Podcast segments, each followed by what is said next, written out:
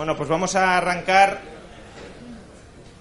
Vamos a arrancar con la conferencia de cierre de este noveno Congreso de Economía Austríaca. Corre a cargo, pues bueno, yo creo que ha estado todos los congresos de economía austríaca eh, que hemos eh, celebrado a lo largo de los últimos años y pues es una persona eh, obviamente queridísima en el Instituto Juan de Mariana y es además, a la sazón, también nuestro premiado de este año, Premio Juan de Mariana 2016, décimo Premio Juan de Mariana, a una trayectoria en defensa de, de la libertad.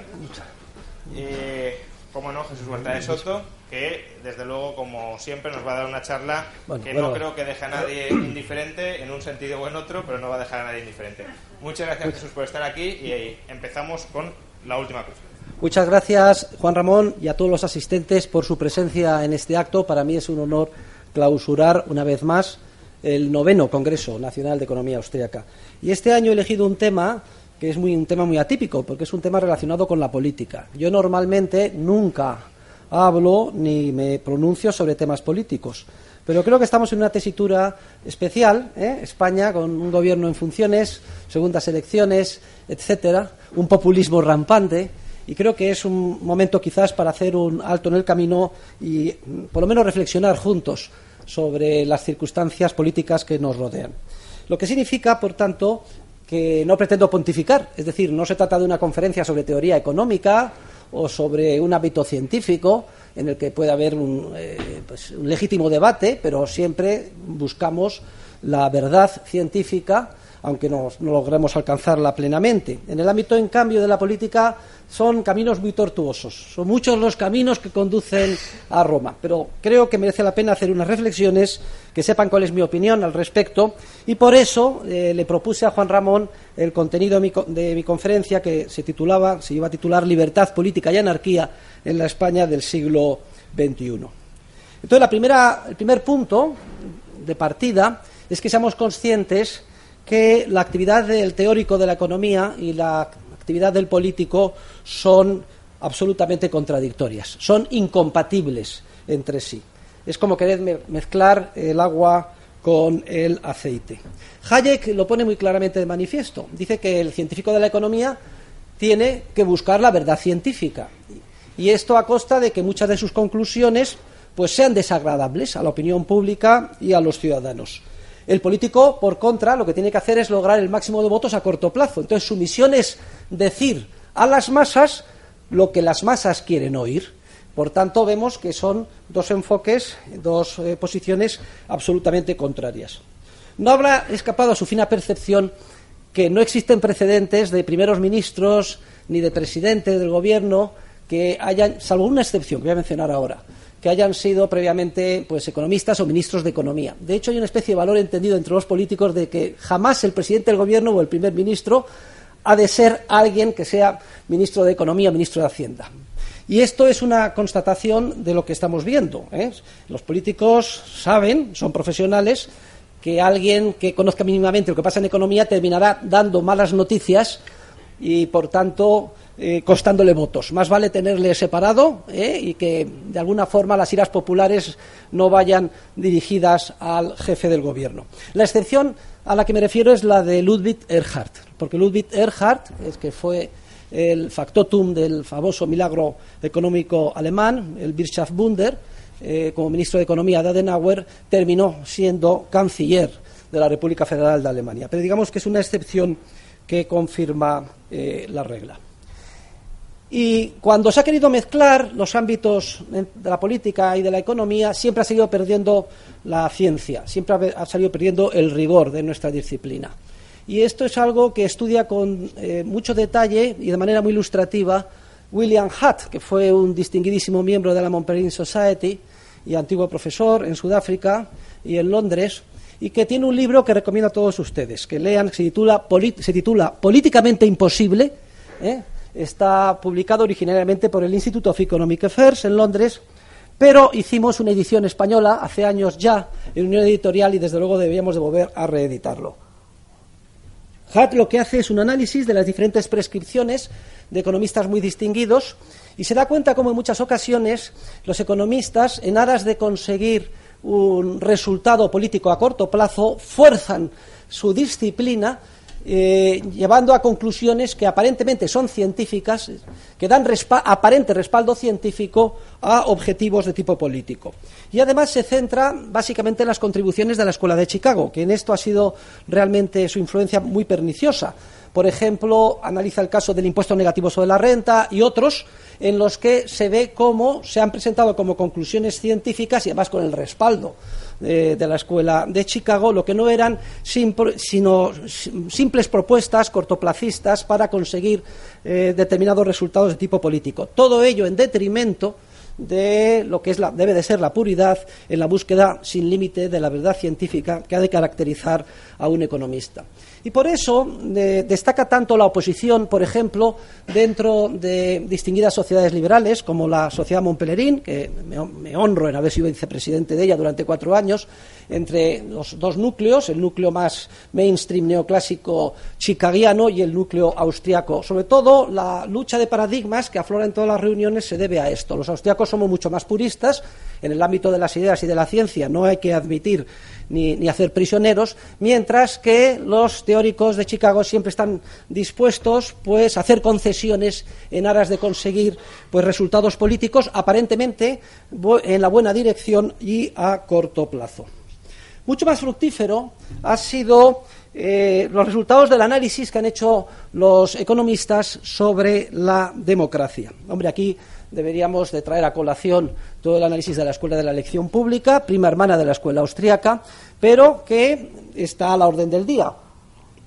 En la, medida en que ha puesto de manifiesto las graves insuficiencias del sistema público democrático. En la medida en que, la medida en que se basa en, una serie de, por ejemplo, el principio de la racionalidad de la ignorancia. El análisis se centra en la racionalidad de la ignorancia, es decir, es irrelevante eh, nuestro voto, Leía esta mañana que los últimos estudios del Partido Popular esta semana piensa que va a haber un trasvase de unos 380.000 votos de ciudadanos desencantados hacia el Partido Popular. Y a su vez va a haber un trasvase de unos 150, 180 del Partido Popular a Ciudadanos. Consecuencia, en términos netos van a ganar 200 y pico mil votos.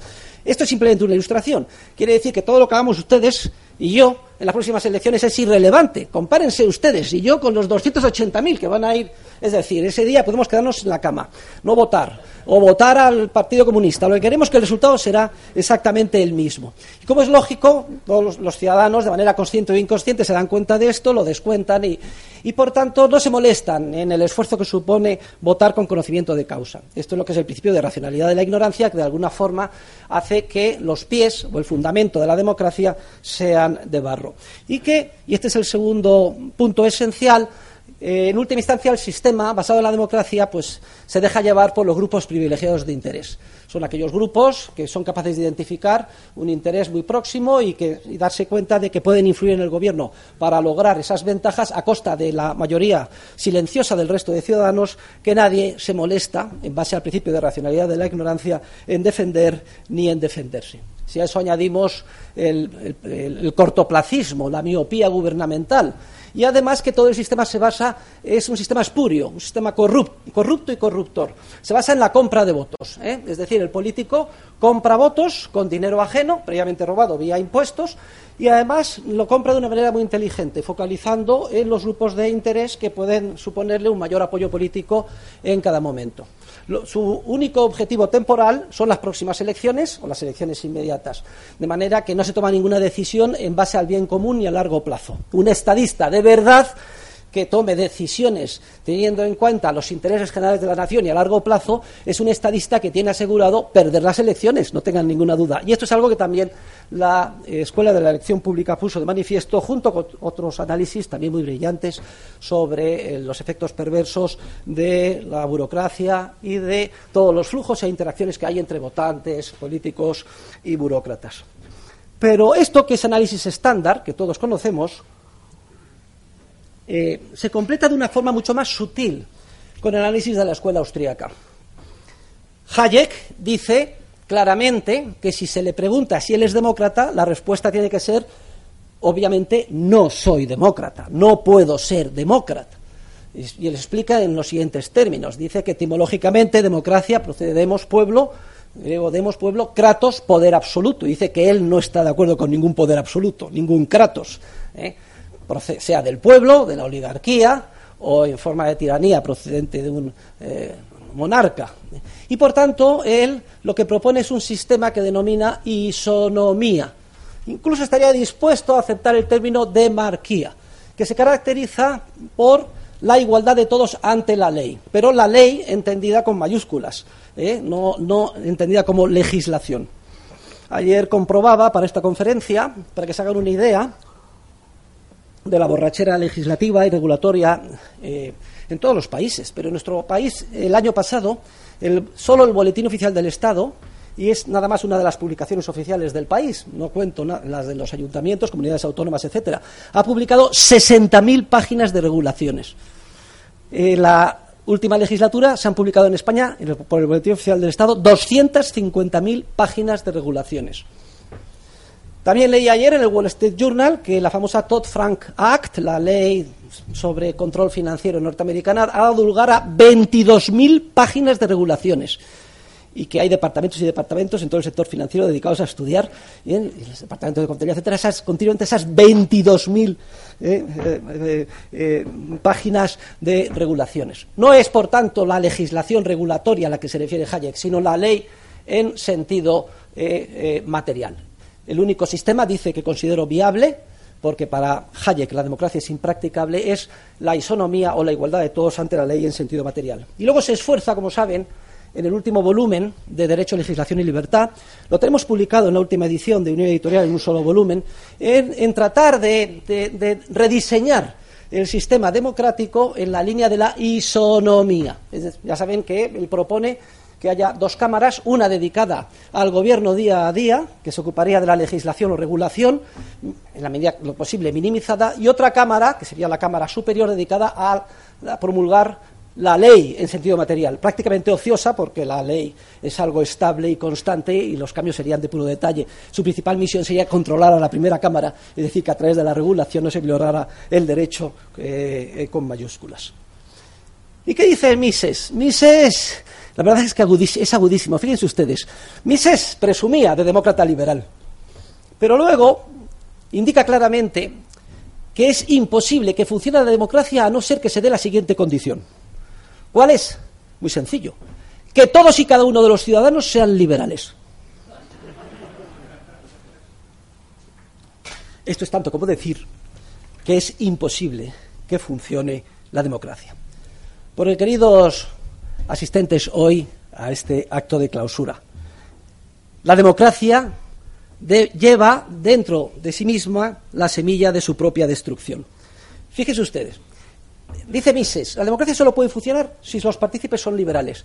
Pero es que la democracia lo que hace sistemáticamente es destruir el ideario liberal, corromper a la ciudadanía, convertir a las masas en unas masas dependientes. El sistema se basa en una gran mentira de compra de votos, ofreciendo eh, el paraíso aquí en la tierra, en forma de estado del bienestar, etcétera, identificando además diferentes subgrupos de presión a los que hay que identificar cuál es lo que les podría tentar para dar a este grupo ¿eh? y con cargo al dinero público ofrecerlo a uno, a otro, a otro. Sí, no hay algo más corruptor del ideal liberal que este modus operandi del sistema democrático es claro.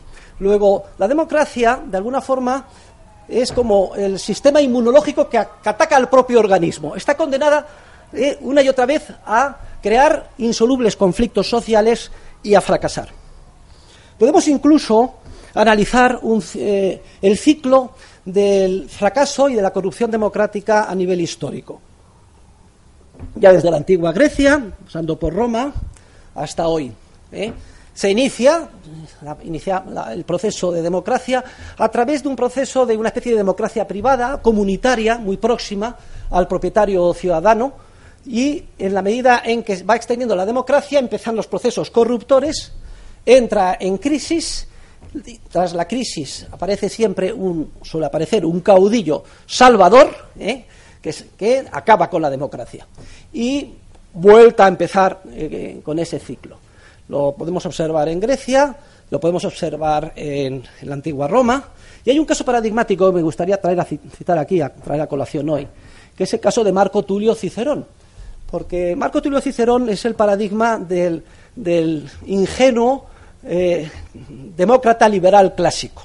Era un gran creyente, Marco Tulio Cicerón, en la democracia de la antigua República eh, Romana. Pero fíjense, a lo largo de su vida, él es eh, testigo del populismo, populismo atroz de los Marios, de que está a punto de acabar con la democracia tradicional de la República y que es salvado in extremis por el nombramiento durante seis meses de un dictador, Sila.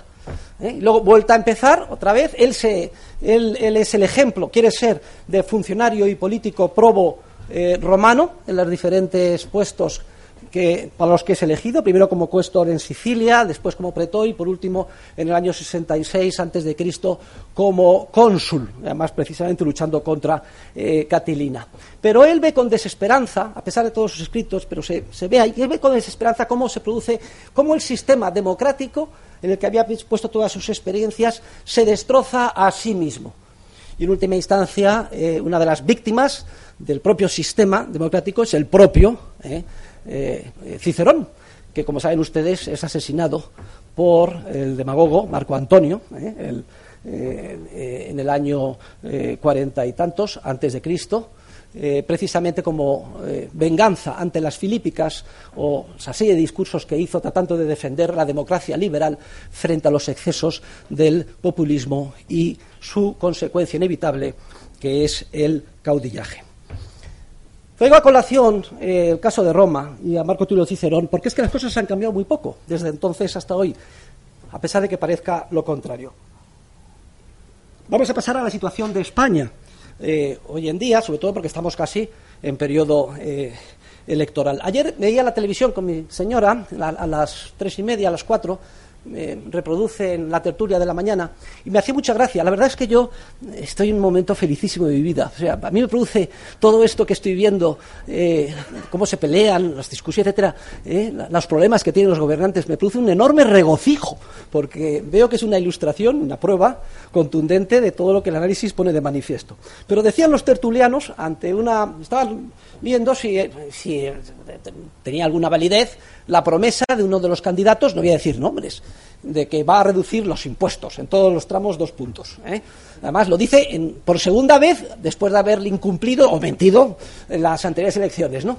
Y entonces uno de los titulares decía, bueno, no, es que, perdón, señores, no le critiquéis, es que estamos en periodo electoral. Y en periodo electoral se sabe que todos mienten. A mí me gustaría hacer una digresión moral sobre la democracia y la mentira.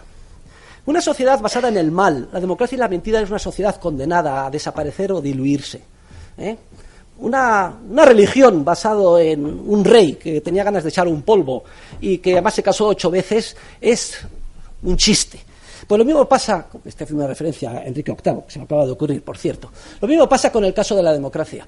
un sistema que se basa en que todos somos conscientes de que nos engañan. Lo sabemos. Y además queremos que nos engañen y nos dejamos engañar en una inmensa borrachera de mentira generalizada. Y luego, además de que vamos a, protestar en su caso, y si hace falta, como en Francia, ¿eh? paralizando el país, porque la mentira que yo pensé que tú ibas a decir, que yo sabía que era mentira y que es un engaño, no se cumple, es una sociedad condenada al fracaso, es una sociedad enferma. Y es curioso porque también leía y escuchaba en el debate decía que, es que además había una gran amenaza para, hoy en día para la democracia. Decía que el populismo rampante y creciente es una amenaza tremenda para la democracia. Y, también me producía cierta eh, sorna eh, y, risa esta afirmación. ¿Cómo que el populismo es una amenaza para la democracia? Es que la democracia en sí misma se basa en el populismo. Es que las diferencias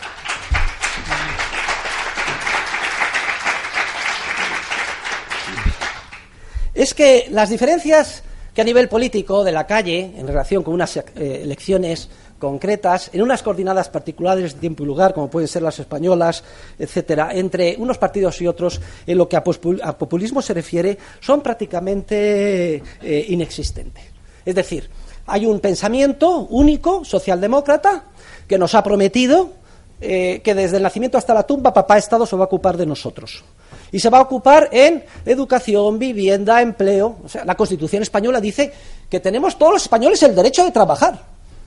Y además el deber. ¿Y eso en, qué, en qué, se plasma? ¿Eh? Y pensiones, educación, seguridad social, ¿para qué hablar? Eh, se ha dedicado una ponencia antes por Miguel Ángel Bastos Bobeta, etcétera. Se promete todo. Y, la gente se hace la ilusión de que eso puede ser, aunque en su foro interno sabe que tal cosa pues es simplemente un brindis al sol, es decir, una mentira, aunque esté incluido en un apartado de la eh, Constitución.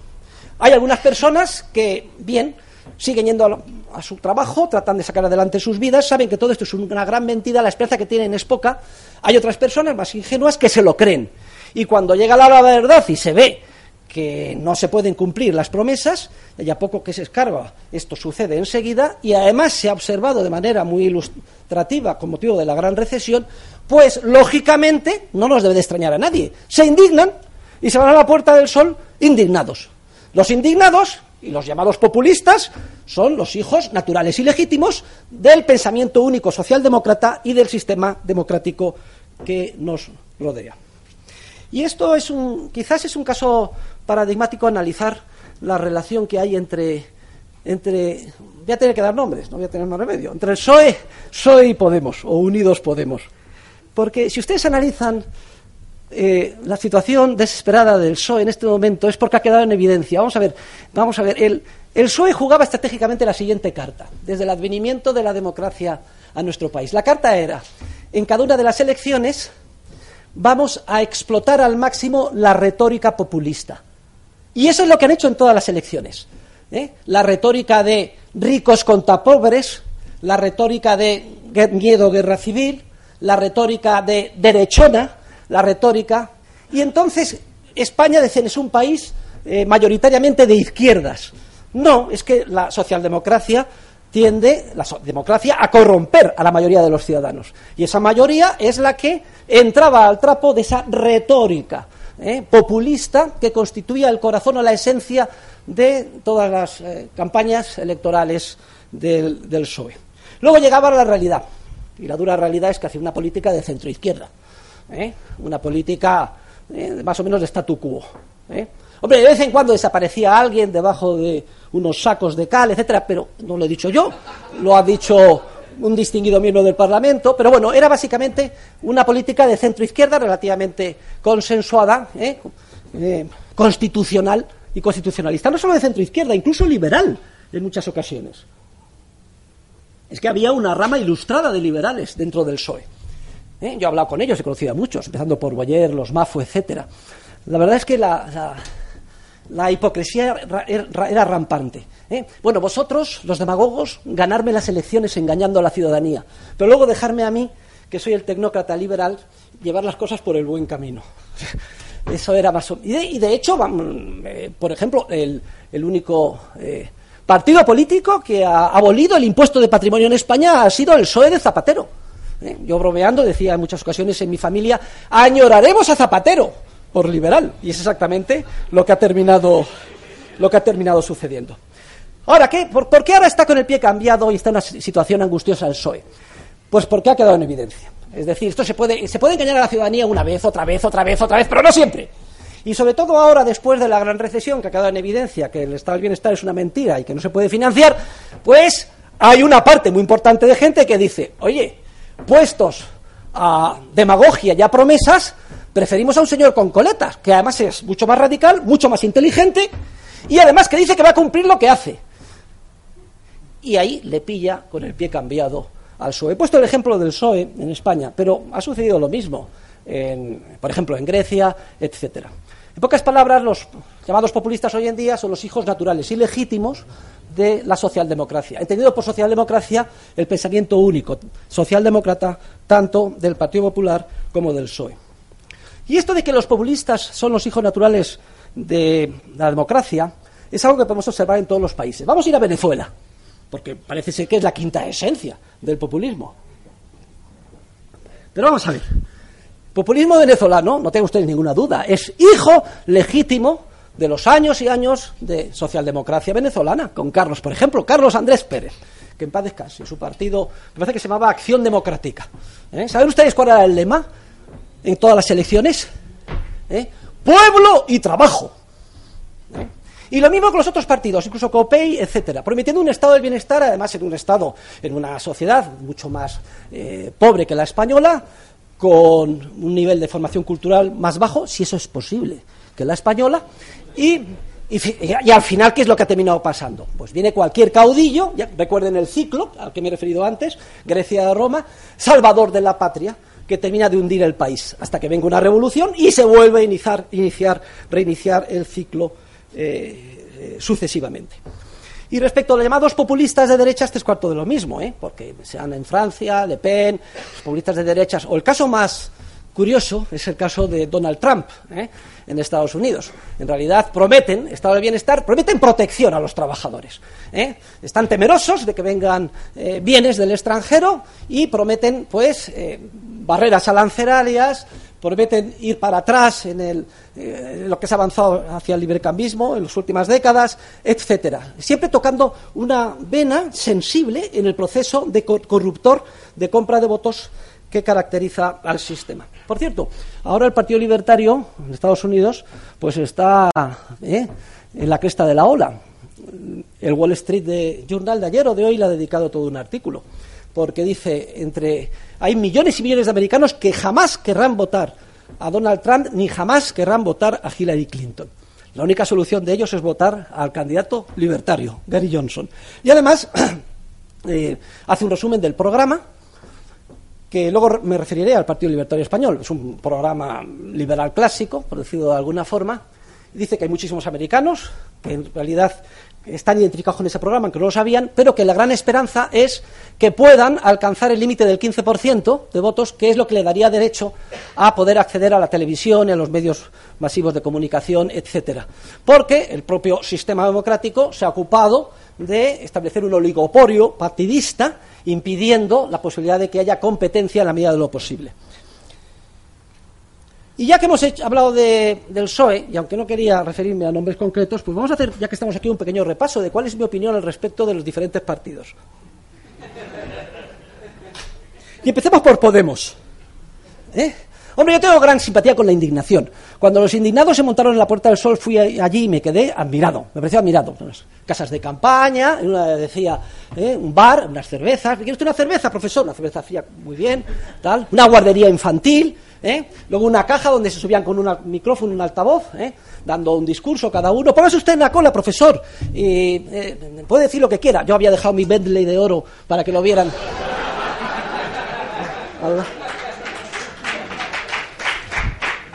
A mí todo eso me, pareció un orden espontáneo. Es bien es cierto que es un orden espontáneo tipo favela, ¿eh? en perjuicio en perjuicio de, derechos obvios de propiedad. Pero claro, los derechos de propiedad es que el Estado ya se ocupa de que no estén bien definidos ni defendidos. Porque ¿de quién es la plaza? Pues de todos los madrileños. ¿ah? Aunque en última instancia en perjuicio de los propietarios de las tiendas, los que viven allí, eh, etcétera.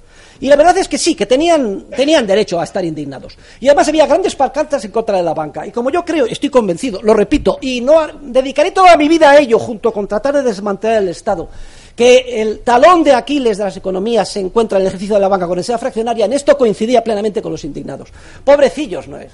Su nivel de conocimiento era bastante limitado, pero además es, campo abierto ¿eh? para que se lean mi libro Dinero, Crédito Bancario y Ciclos Económicos y descubran, y descubran la luz. Entonces, este movimiento de indignados parcialmente aciertan el, diagnóstico, parcialmente.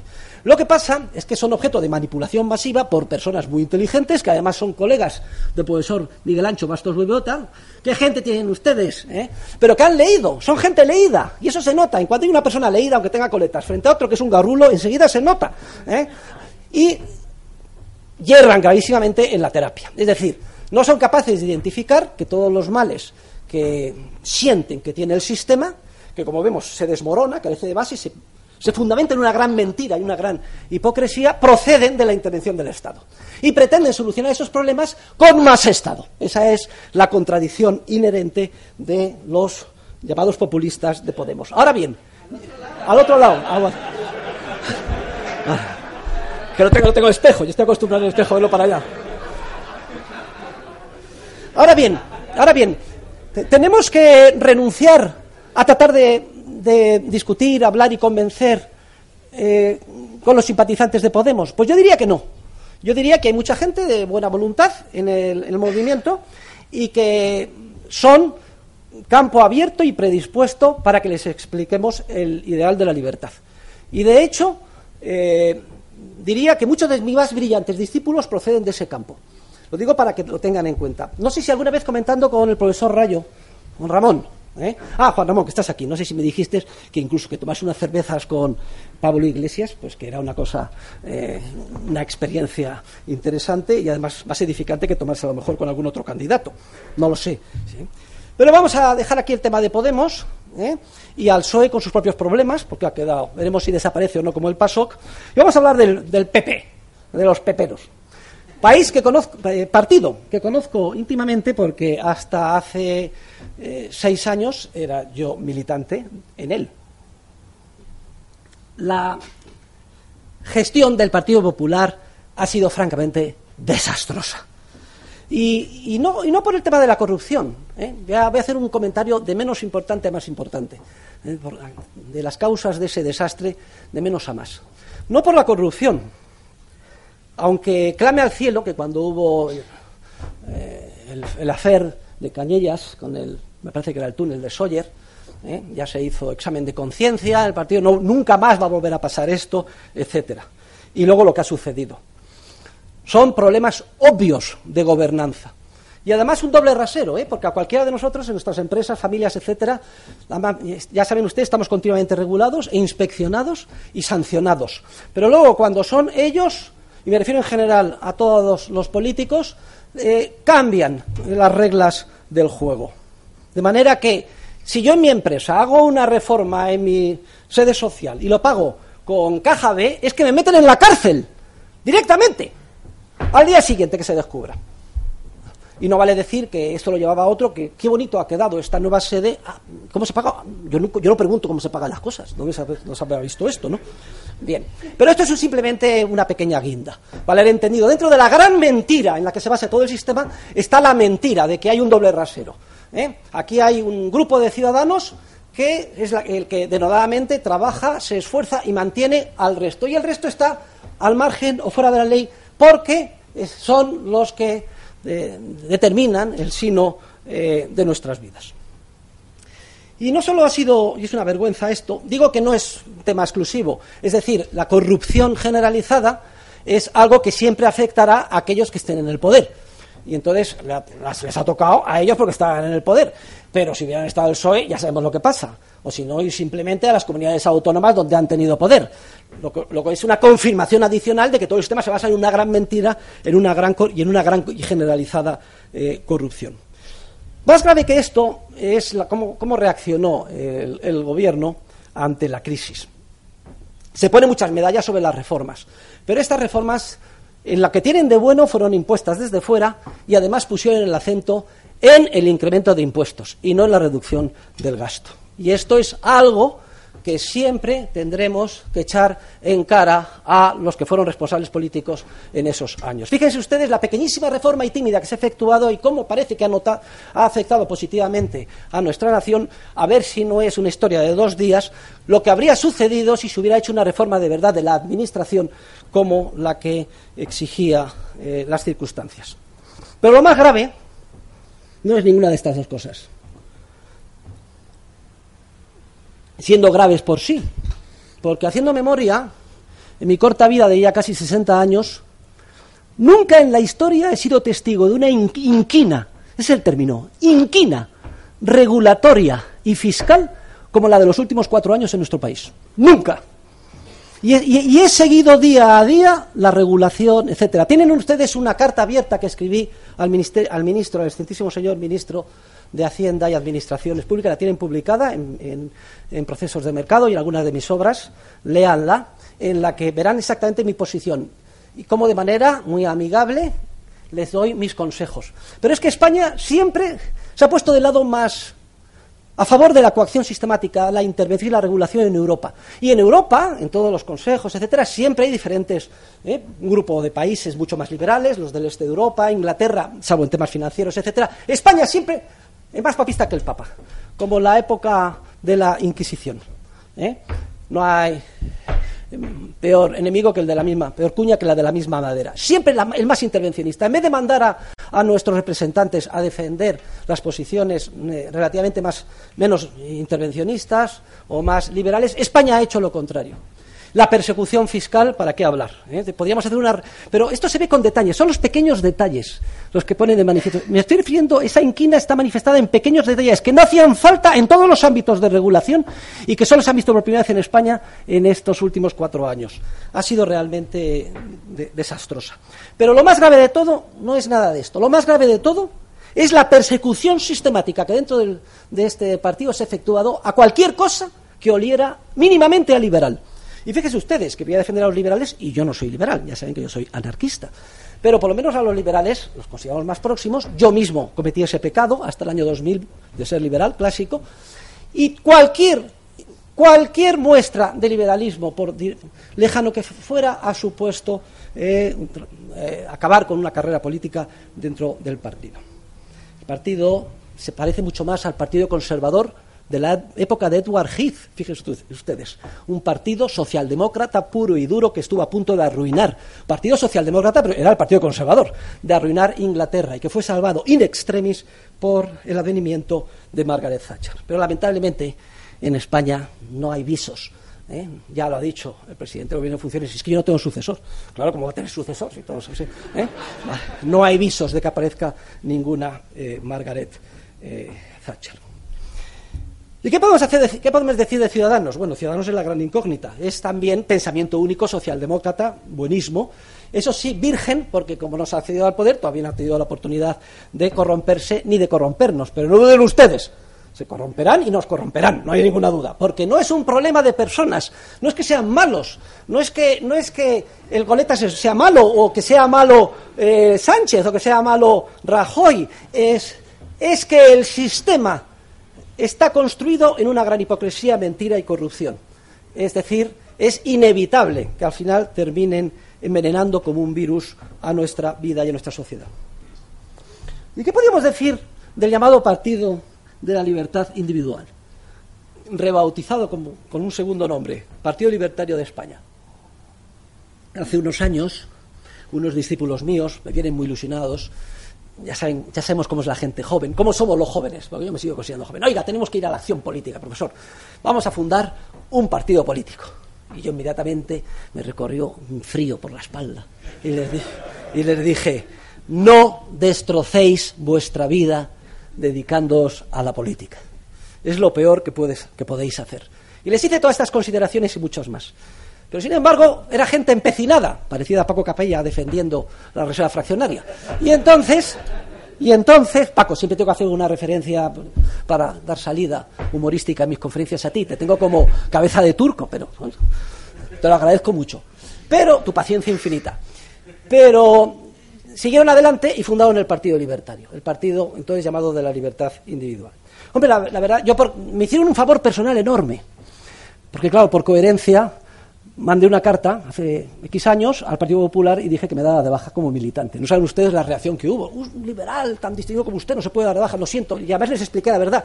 Es que unos discípulos míos se han empeñado a hacer un partido y entonces, claro, no tengo más remedio que pues, ser militante del Partido de la Libertad Individual, aunque solo sea, joder, pues, pues, pues darles un apoyo moral, porque yo no me dedico a la política y no quiero saber absolutamente nada de ella. Me hicieron muchas presiones, pero no saben lo feliz que soy desde que no soy militante del PP es que me he quitado una piedra de encima. Es que, yo, no sabía que se podía ser tan feliz en la vida. ¿eh? Sobre todo en las elecciones. Por primera vez en la vida no me he visto coaccionado de tener que votar la gran mentira, ni la corrupción. ¿eh? Y es que si leen el programa del Partido de Libertad Individual, es un programa excelente. Es decir, está escrito básicamente siguiendo al dictado mis clases. Es que hay párrafos enteros, es que hay párrafos, es que hay párrafos enteros, párrafos enteros, literalmente sacados de mis libros. Entonces, claro, oiga, yo por mucho que sea un partido de estimulación, etcétera, es que me corro de gusto leyendo. Y por tanto, no tengo más remedio, y soy el hombre más feliz del mundo en las últimas cuatro o cinco elecciones, que votarles. Y me voy encantado. Y además, cuando voy A ver, ¿dónde están las partidas, las papeletas del Partido Libertario? De un gran grito, todo el mundo dice, ¿pero qué partido es ese? Un tocho así de papeletas. Por cierto, no sé, no sé si estos pobres chicos habrán conseguido las firmas necesarias para poder volver a presentarse, porque cada vez que... Ah, bueno, hombre, pues ya me, me, quedo tranquilo, porque no estoy totalmente al margen y no sé si lo han logrado. Si lo han logrado, bueno, pues me alegro. Ahora, esto que les estoy diciendo, en un, no disminuir un ápice mi recomendación de que no debemos dedicarnos a la política. Por cierto, el, el programa, hombre, es muy bueno, pero tampoco es perfecto. Yo ya si hay alguno que me oye, le diría algunas observaciones. Para empezar, hay una introducción eh, eh, laudatoria de la democracia, que supongo que después de escuchar esta conferencia, por lo menos matizarán, porque dice que mejor sistema es la democracia. Oiga usted, la democracia es lo peor que hay, lo más corrupto y lo que lo tiene a todos eh, envenenado. Obviamente no es un partido anarcocapitalista, digamos que es un partido liberal clásico, por decirlo, de alguna forma con un tufillo libertario, porque al fin y al cabo el programa pues está muy inspirado en lo que nosotros eh, eh, pensamos. Hay otro aspecto que yo mejoraría, y es que se declara mm, eh, francamente como un partido republicano. Y dice que una de las cosas que hay que hacer, aunque no sea muy urgente, es un referéndum para echar al rey. Hombre, yo aquí creo que también se han precipitado, que no hacía falta, y que además desde el punto de vista doctrinal es erróneo. Porque hay una gran tradición dentro de la escuela austriaca y la escuela libertaria de que es mucho peor que tengamos como jefe del Estado o presidente del gobierno a Felipe González que a Felipe VI. Es decir, si esto fuera una república hubiera elecciones, fíjense ustedes. ¿eh?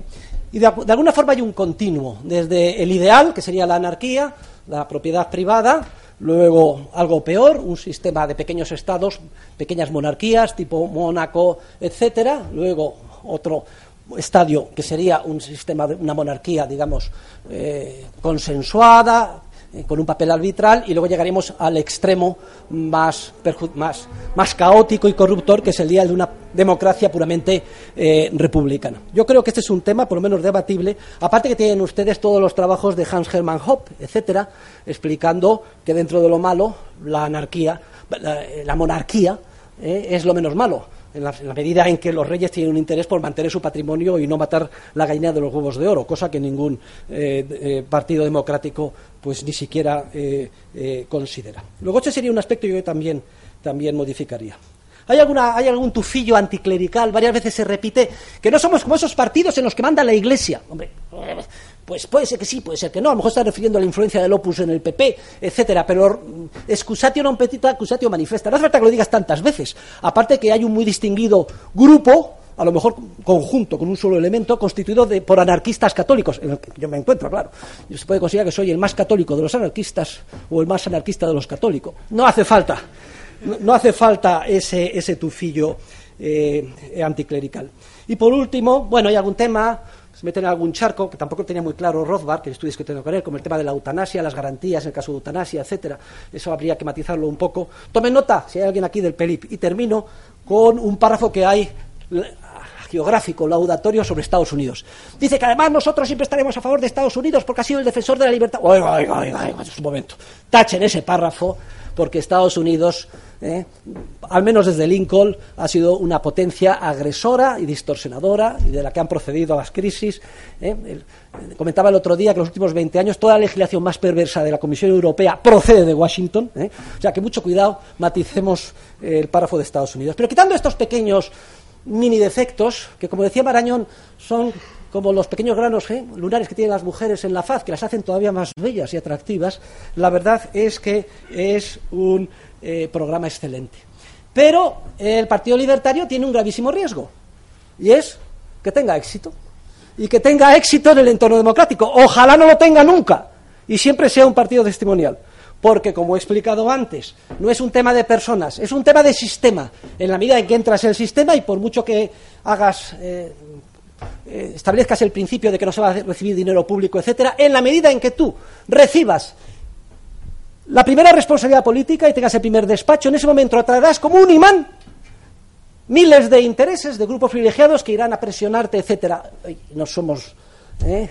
de acero y terminaremos equivocándonos y terminaremos corrompiendo y corrompiéndonos. Y dos observaciones antes de terminar.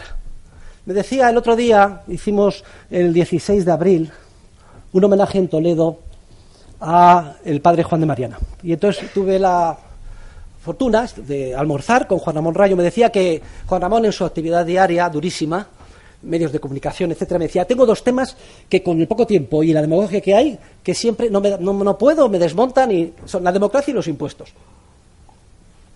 Natural, Juan Ramón, sería heroico. Sobre la democracia ya nos hemos explayado hoy. Pero ¿y sobre los impuestos? ¿Eh? En latín, dado que hablábamos antes de Cicerón, coactio coactionis, es como se decía los impuestos, coacción. Los impuestos son ineficientes e inmorales, ¿eh? porque son coactivos. ¿Significa esto que yo les aconsejo a ustedes que no paguen impuestos? De ninguna manera. Mire, yo soy la persona que más impuestos paga de España. Vamos, no, no, no la que más impuestos paga, la que con más rigor y escrúpulo paga sus impuestos. ¿Es que soy masoquista? No. Es que, igual que Rothbard, yo no aconsejo al esclavo que no se someta al amo si es que, revelándose, va a recibir unos azotes. No les estoy aconsejando que no paguen impuestos, porque van a recibir unos azotes, sin duda alguna. ¿eh? Máxime si además en todos los foros atacan a los impuestos, como yo estoy haciendo ahora. Paguen todos sus impuestos. Montoro, fíjense lo que digo. Paguen todos sus... Pero sean conscientes de que son esclavos. Eso es lo importante. Ser conscientes de que la esclavitud es una inmoralidad, que hay que erradicar cuanto antes, y que no hay peor esclavitud que la impositiva. Y esto es lo que yo diría en la televisión si me dejaran. A, ver, te, volverían a invitar? Estaría famoso con. Incluso te podrías dejar dos coletas. Bien.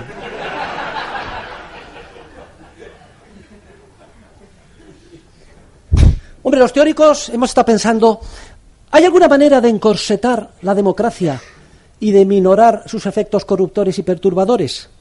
Hay unos mecanismos disciplinadores automáticos y uno de ellos es el monetario cuando tuvimos patrón oro, actuaba como disciplina, poniendo un límite a la capacidad corruptora de gasto, de compra de votos y de hacer déficit y de engaño de los políticos. Precisamente por eso, y con diferentes pretextos, ¿eh? dinamitaron el patrón oro. Sin darse cuenta, los europeos, sin darse cuenta, montaron un sistema que por lo menos en su fase inicial actuó mimetizando el, el papel que tenía el patrón oro, ese famoso euro el euro. En la medida en que si no, como ya no podíamos emitir moneda y, financiarla haciendo inflación, suspendíamos pagos en 24 horas. Se nos obligó a cambiar la Constitución, estableciendo que tenía prioridad sobre todo el pago de la deuda pública, que ahora los primos partidos que propusieron esto quieren cambiarlo, etc. y además obligó a tomar una serie de medidas in extremis. Fíjense ustedes cómo el marco, lo explico con detalle en mi artículo en defensa del euro, con una crítica al Banco Central Europeo, cómo el marco actuaba disciplinando. Pero ahora los políticos son muy inteligentes, se han dado cuenta de esto y que, lo que esto no puede ser, en menudo lío nos hemos metido, hay que dinamitarlo. Y no ha hecho falta mucho esfuerzo porque esta especie de zorra introducida en el gallinero eh, de la estabilidad monetaria europea, que es Mario Draghi, pues ya se ha encargado de dinamitar el papel eh, disciplinador. Pero ojo, ojo, la situación todavía no las tiene todas consigo. ¿eh? El, principal efecto negativo de la política de compra de bonos soberanos, incrementado a 80.000 millones al mes y además incorporando la eh, deuda soberana, la deuda corporativa, etcétera, el principal efecto negativo es que ha paralizado en bloque todas las reformas en la Unión Europea.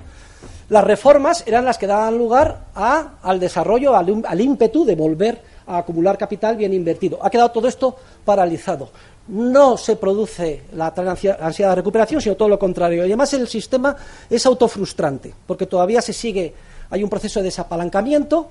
¿eh? Los, bancos de Consejo Fraccionaria, por otro lado, se les quiere recortar las alas ¿eh? con Basilea III, requisitos de capital, etcétera, y hay una incertidumbre generalizada que aumenta la demanda de dinero con lo cual el, ritmo de crecimiento, de inyección monetaria, que viene a ser de un 10% de la masa monetaria en Europa al año, pues hace que la M3 solo esté creciendo, no llega al 5%. Es decir, que no se consigue ninguno de los efectos, pero sí que se ha generalizado un malestar, sobre todo en la parte eh, del área alemana, Estamos de aquí al verano va a haber unas sentencias del Tribunal Constitucional. Hay otro grupo que ha, puesto otra demanda, o sea que iremos a hablar sobre este tema. En todo caso, desde luego, si el euro está amenazado, no estuvo amenazado con la crisis famosa de la deuda soberana en el pasado. El euro está amenazado ahora, ¿eh? ahora, como consecuencia de estas políticas. Que sobre todo el efecto perjudicial que tienen es haber eliminado el corsé positivo que tenía sobre el sistema democrático. Por tanto, veremos a ver eh, qué pasa. Si se restableciera el efecto disciplinador del euro, podríamos tener cierta esperanza de que durante algún tiempo habría algún corsé para la eh, indisciplina democrática hasta que encontraran otra, otro procedimiento los políticos para saltárselo. Y si la democracia es un engaño y se basa en una mentira, ¿qué es lo que podemos hacer? Pues podemos hacer muchas cosas. No me... Concretamente tengo una lista de 18 y no las voy a enumerar. Pero en mi artículo El economista liberal y la política, y se titula así porque en esa época yo era liberal, todavía no había dado el paso a la anarquía de propiedad privada o al anarcocapitalismo, explico las 18 medidas. Es muchísimo lo que podemos hacer. Y además, de manera transversal, ¿eh? en todos los foros y en todos los partidos. Y vean ustedes todas las medidas. Y una, y una de ellas es precisamente este tipo de actividades como en las que, gracias al Instituto Juan de Mariana, estamos implicados, estamos implicados hoy. ¿Y cuál es el futuro para la libertad en España? ¿Cuál es el futuro para la anarquía de propiedad privada en España? Miren, España es un país, por un lado, muy abonado para la anarquía, pero por otro lado, con dificultades grandísimas. Muy abonado en la medida en, que, sin duda alguna, hay una gran tradición individualista en nuestro país, ¿eh? representada por Don Quijote. ¿eh? Todos queremos ser caballeros andantes. ¿eh? Y, Don Quijote pues salva a los galeotes y estos que personas que van condenadas por el rey pero es que el rey puede hacer daño a alguien todo ingenuo no bien individualistas los experimentos de anarquía más eh, avanzados del mundo, aunque era anarquía comunista, los hemos tenido en nuestro país. ¿eh? Los 190 y tantos pueblos que se declararon independientes y anarquistas durante la Guerra Civil. Recordemos la novela número 13 de Venceslao Fernández Flores. Os recomiendo que la leáis todos, porque además es de mondaros de risa. ¿eh? o el billete este del pueblo anarquista de Toledo vale por 100 polvos con la Lola. Era la moneda de curso legal y forzoso. No sé si habría bancos con reserva fraccionaria, Paco, pero se utilizaba la reserva fraccionaria eran 100 polvos con la Lola. Luego, eh, bien, hay toda esta tradición. Tenía muchísimos más miembros la CNT que los partidos, que, los sindicatos, eh, los sindicatos tradicionales marxistas o del PSOE. Muchísimos más. Y de hecho había una rivalidad y un odio entre ellos tremenda. Eh. El jacobino socialista Azaña, ya saben lo que dijo, ¿no? Tiros en la barriga y que no quede ninguno, en relación con lo de casas viejas. O sea, es que ellos sabían dónde estaba su verdadero enemigo. Y, y de hecho, la guerra civil la ganó Franco gracias a los anarquistas. Aunque solo fuera por el golpe de Estado que hizo Casado en Madrid. Hay una tradición anarquista en nuestro país, anarcocomunista, ¿eh? de, Quijotes y que idealizan eh, la comuna, pero que sí que es campo, digamos, abonado para explicarles que la única posibilidad de que su ideal se lleve a la práctica es a través del orden espontáneo del mercado y que esto ha quedado científicamente demostrado. Pero por otro lado digo que hay grandes dificultades en España, porque a la vez el español es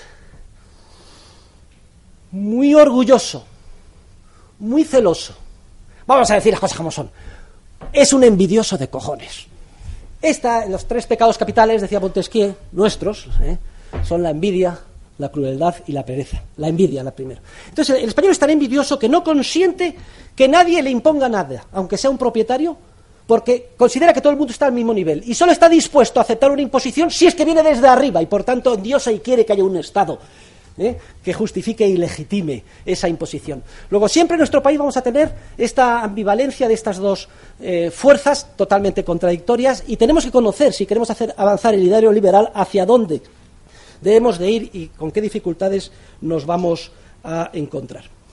Y hay diferentes caminos ¿eh? para avanzar en la libertad, pero el camino esencial es ir poco a poco, las 18 actividades, conseguir triunfos, bien sea ver poco a poco, a veces dando grandes saltos hacia la, privatización, en unidades políticas cada vez más pequeñas, el principio de la secesión. Aquí habría mucho que hablar sobre el tema de Cataluña. No me da tiempo hoy, pero tiene mi artículo, Teoría del Nacionalismo Liberal. ¿Y qué pasa si los que se quieren secesionar son enemigos mucho mayores de la libertad que los que eh, están unidos? Caso, por ejemplo, de Escocia o de Cataluña. El nacionalismo no es malo per se. El nacionalismo es malo, y además es una bomba de relojería, cuando es nazismo, es decir, nacionalsocialismo. Y eso, trágicamente, es lo que observamos en gran parte de los que quieren secesionarse. Y entonces, los amantes de la libertad, ante esa tesitura, tenemos que tomar medidas. Y esto todo es discutible, como he dicho al principio. No pretendo pontificar en términos científicos. Y yo más bien defiendo la administración única, tipo Navarra, ¿eh? mientras esta situación siga así. Si bien hay una ley que describe Hop ¿eh? y que ha sido ilustrada en varias ocasiones, en la que aun cuando se secesionara Cataluña en manos de los populistas, se verían obligados, y en poco tiempo veríamos, a aceptar la dura realidad, hacer las reformas y convertirse en liberales. Y eso es exactamente lo que sucedió con Eslovaquia. Recuerden, ¿eh? cuando Václav Klaus liberaliza la Checoslovaquia, tiene la remora de la parte este, Eslovaquia, y al final se harta y dice, bueno, vamos a hacer un referéndum y nos separamos. Liberaliza la República Checa y deja a Eslovaquia como si fuera una Albania ¿eh? encapsulada. Pero claro, precisamente fue tanto lo que sufrió y lo evidente que se hicieron los efectos de ese aislamiento, que dieron un golpe de timón, hicieron los deberes, entraron a la Unión Europea, fueron incluidos en el euro y hoy son más prósperos que la República Checa. Luego no nos debe de extrañar que incluso para algunos peor de los mundos, de que se separe Cataluña, el País Vasco, etcétera, al final la lógica de los acontecimientos muy posiblemente llevaría en la buena eh, dirección.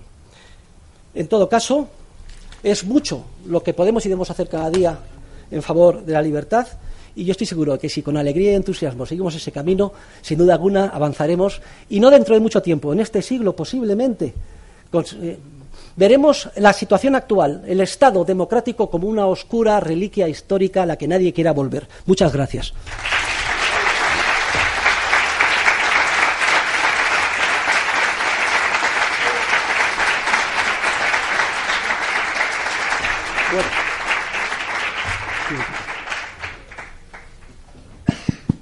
Bueno, vamos muy mal de tiempo, pero quizá un par de preguntas, apurando mucho, eh, podríamos, eh, podríamos aceptarlas. Eh, bueno, Luis Alfonso, que no ha preguntado todavía en todo el día. Buenas tardes, profesor. Muchas gracias por su charla, que como siempre ha sido muy entretenida. Si yo no le he entendido mal, el argumento, el mayor argumento que usted ha esgrimido en contra de la democracia es el clásico de la public choice de la información asimétrica. Al votante se le prometen cosas que ve claramente y no ve tan claramente los costes de recibir esas cosas. A mí ese no me parece mal argumento, pero me parece secundario. Es más, eso puede ser un argumento para que eh, para educar mejor a la ciudadanía, para que haya más gasto público y más escuela pública y tengamos una ciudadanía mejor educada. Y además, en algunos casos tampoco funciona mucho. Por ejemplo, en Suiza le preguntaron a la gente si querían reducir la jornada laboral, se le ocurrió a un sindicato católico, y la gente, bien educada o bien consciente de cuál era el coste, dijo que no. Es decir, que eso no funciona siempre. Yo creo que el mayor argumento en contra de la democracia es el teorema de Arrow. El teorema de Arrow, para los que no han estudiado economía, simplemente dice y es que usted no lo ha mencionado. Simplemente dice que las decisiones colectivas no son consistentes. No le pasa lo que a las decisiones individuales. Si a un individuo le gusta A más que B y B más que C, lógicamente le gustará o preferirá A a C. Es una regla de consistencia mínima que debe de tener cualquier regla de decisión. Eso no lo cumple ni lo podrá cumplir jamás la democracia. Por eso, dependiendo de cómo se pregunten las cosas, los resultados son muy distintos. Bien, oye, te agradezco que hayas sacado a relucir, pero solo bastaba que hubiera mencionado el teorema de Arrow. Yo lo que quería hacer era un repaso muy rápido sobre las contribuciones que han hecho los economistas en relación con la democracia y que son de valor. Pero sin embargo, mi argumento no es el de la public choice. Reconociendo eh, su valía o el de Arrow, la inconsistencia, la imposibilidad de que nos pongamos de acuerdo o que sea distinta la respuesta según las preguntas, mi argumento ha ido mucho más allá. Lo que ha querido decir es que la democracia es profunda y esencialmente inmoral. Ese es el tema que, ese es el mensaje de mi democracia. Si hubiera que poner hoy eh, un titular en la prensa de lo que yo he dicho, es este. se basa en una hipocresía, en una mentira, en una inmoralidad sistemática en todos los ámbitos. Ese es el principal, es el principal problema. Precisamente, precisamente lo que tú has explicado es una de las manifestaciones, ¿eh? suponiendo que fueran decisores perfectos, con conocimiento, etcétera. Pero es que es mucho más allá, es una profunda inmoralidad. Basta con abrir las páginas del periódico cualquier día para darnos cuenta de ello. Bueno, muchas gracias, Luis Alfonso, por Pro- tu observación. Profesor, Sí. eh, me gustaría comentarle, eh, este es mi carnet del PELIP, es del 2013, ¿vale? De- soy simpatizante, tengo 17 años y, bueno, estaría triste, pero puedo dormir tranquilo porque no tengo que votar. Pero si tuviera que votar, probablemente tuviera que hacerlo al Partido Popular. Porque si yo estoy en Numancia y quiero ir a Roma, me voy a oponer a los señores que me quieran llevar a América. Eso lo tengo claro. Entonces, cuando cumpla 18 años, quizá yo no pueda dormir tan tranquilo. Yo soy ramireño como usted y, estu- he estudiado acá en Nuevas del Castillo, en Historia, y él dijo que la política es el arte de lo posible. ¿Qué piensa usted de eso? Yo pienso que lo que hay que hacer es acabar con la política. ¿Eh? Eso es, es un gran comienzo, es un gran comienzo. Bien, no, eh, vuelvo a decir lo que dije al principio. No pretendo pontificar y cualquier decisión política eh, es respetable, la respeto, ¿eh? No voy a discutir este tema. Lo único que le digo es lo que yo hago. Yo estoy encantado y facil- felicísimo no votando al PP. Bueno, por cierto, sí que le voto, porque tengo dos amiguetes que me encuentro todos los días con ellos por la mañana, sobre todo uno, que es Carlos Aragonés y se presenta por senador al PP. Le voto por ser amigo mío, no por ser del PP. Le digo, oye, te voto a pesar de ser del PP, porque eres amiguete. Quiere decir que las listas abiertas también serían un avance en la buena dirección. Pero muchas gracias. Y me parece muy respetable ¿eh? que usted vote al PP. Venga. Muy bien, pues tenemos ya que, que terminar aquí porque tenemos que cerrar a las ocho y media porque nos echan de estas instalaciones. Muchas gracias, profesor, por la conferencia los, los títulos, los diplomas, no, y los hemos ido entregando.